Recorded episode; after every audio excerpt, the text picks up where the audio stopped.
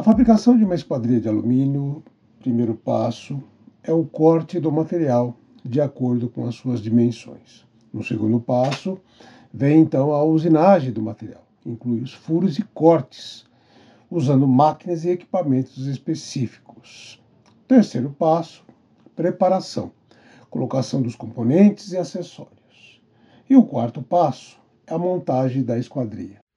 A explicação que você acabou de ouvir é de Marcelo Palerme, engenheiro, gestor da produção e professor do curso de serralheria de alumínio do Senai, que traz explicações valiosas sobre a produção de esquadrias de alumínio neste episódio. Eu sou Emanuele Ormiga, estagiária da revista Contramarco. Olá, Manu e ouvintes! Eu sou Stephanie Fazio, repórter da revista. Que honra ter vocês por aqui! Aliás, nossa equipe trouxe esse tema atendendo a pedidos da audiência. Aqui vamos esclarecer também as dúvidas que foram enviadas através do nosso Instagram. Já sabe, fica com a gente até o final e não perde nada. Bora, roda a vinheta. No ranking dos materiais, as esquadrias de alumínio representam cerca de 20% do volume total de caixilhos produzidos no país, segundo o site AECWeb. Isto se deve às características do metal. O alumínio é leve, estrutural, de baixa manutenção e longa vida útil. Permite a fabricação de esquadrias em todas as tipologias. Com design atualizado, pode ser curvado e receber tratamento de superfície em ampla gama de cores e tons, em pintura eletrostática, a pó ou anodização. Afirma Edson Fernandes, gerente nacional do Programa Setorial da Qualidade de Esquadrias de Alumínio, sediado na AFEAL, Associação Nacional de Fabricantes de Esquadrias de Alumínio. Segundo ele, os caixilhos recebem vidros simples, duplos insulados e laminados, mesmo de espessuras maiores. É também o produto que melhor aceita todos os componentes e elementos de vedação, como escovas de vedação, borrachas de EPDM e silicone. Quando bem projetadas, construídas e instaladas de acordo com as normas técnicas, as portas e janelas de alumínio apresentam elevado desempenho quanto à estanqueidade ao vento e à chuva, acrescenta Fernandes. Esse é o momento de conhecer mais de perto o nosso entrevistado de hoje, o professor Palerme, e entender a sua trajetória na área. E se você está começando na serralheria, ele dá uma dica para conquistar o sucesso no seu negócio. Eu já trabalho na área há 33 anos. Eu comecei na parte de aço, né? Aço. Depois migrei também na parte em alumínio, é, onde é, eu me especializei principalmente em fachada de pele de vidro e fachada em ACM, tá? Hoje estou no Senai, né? Estou, sou docente do Senai, dou aula de, de serralheria de alumínio e, e como eu disse, né, já tenho aqui um, um, uma vasta experiência aí no mercado. Tá? Conhecimento. Buscar conhecimento, principalmente na parte de tecnologia. O conhecimento buscando mais qualidade no produto. Esté, o professor também recomenda alguns cursos oferecidos pelo Senai e informa sobre a programação. Vamos ouvir?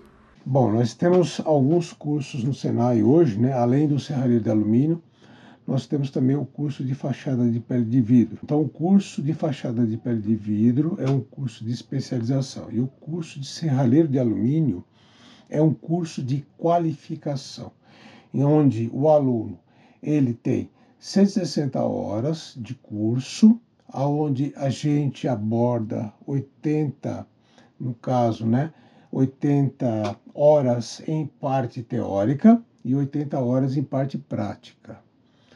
Ah, o curso de fachada, um curso de especialização, ele tem hoje no Senai 60 horas. Também, né? É, é ele parte de 30 horas teórica e 30 horas prática. O curso de serralheiro de alumínio no Senai, ele apresenta exatamente é, cinco turmas na parte da tarde, cinco turmas na parte da noite e duas turmas na parte é, do sábado ao ano. Então, assim, Nas próximos, nos próximos meses agora, é, nós teremos novas turmas é, no Senai. Nós temos também é, a parte do é um curso né, de instalações de esquadrias também. É, hoje também no Senai nós temos esquadrias de PVC, tá? E em breve nós teremos também uma fabricação de porta pivotante. As esquadrias de alumínio oferecem uma gama de vantagens aos projetos, sendo altamente recomendadas para áreas que ficam mais expostas à água do mar ou maresia. Vale lembrar que no momento da fabricação dessas portas e janelas, a NBR 10821, Esquadrias Externas para Edificações, deve ser seguida. O professor fala sobre as suas funcionalidades. A norma que deve ser seguida é a 10.821. A norma tem a função de fixar as condições de desempenho de caixilhos em edificações residenciais e comerciais.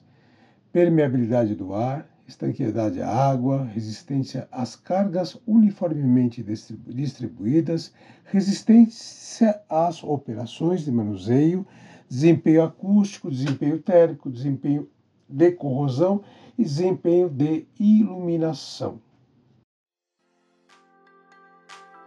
Você já conhece a revista do setor de esquadrias de vidro com maior circulação do país? A revista Contramarco traz inúmeros conteúdos para você maratonar, seja no impresso ou no digital. Venha fazer parte dessa experiência se tornando um leitor. Cadastre-se no link da descrição e receba o seu primeiro exemplar de forma gratuita.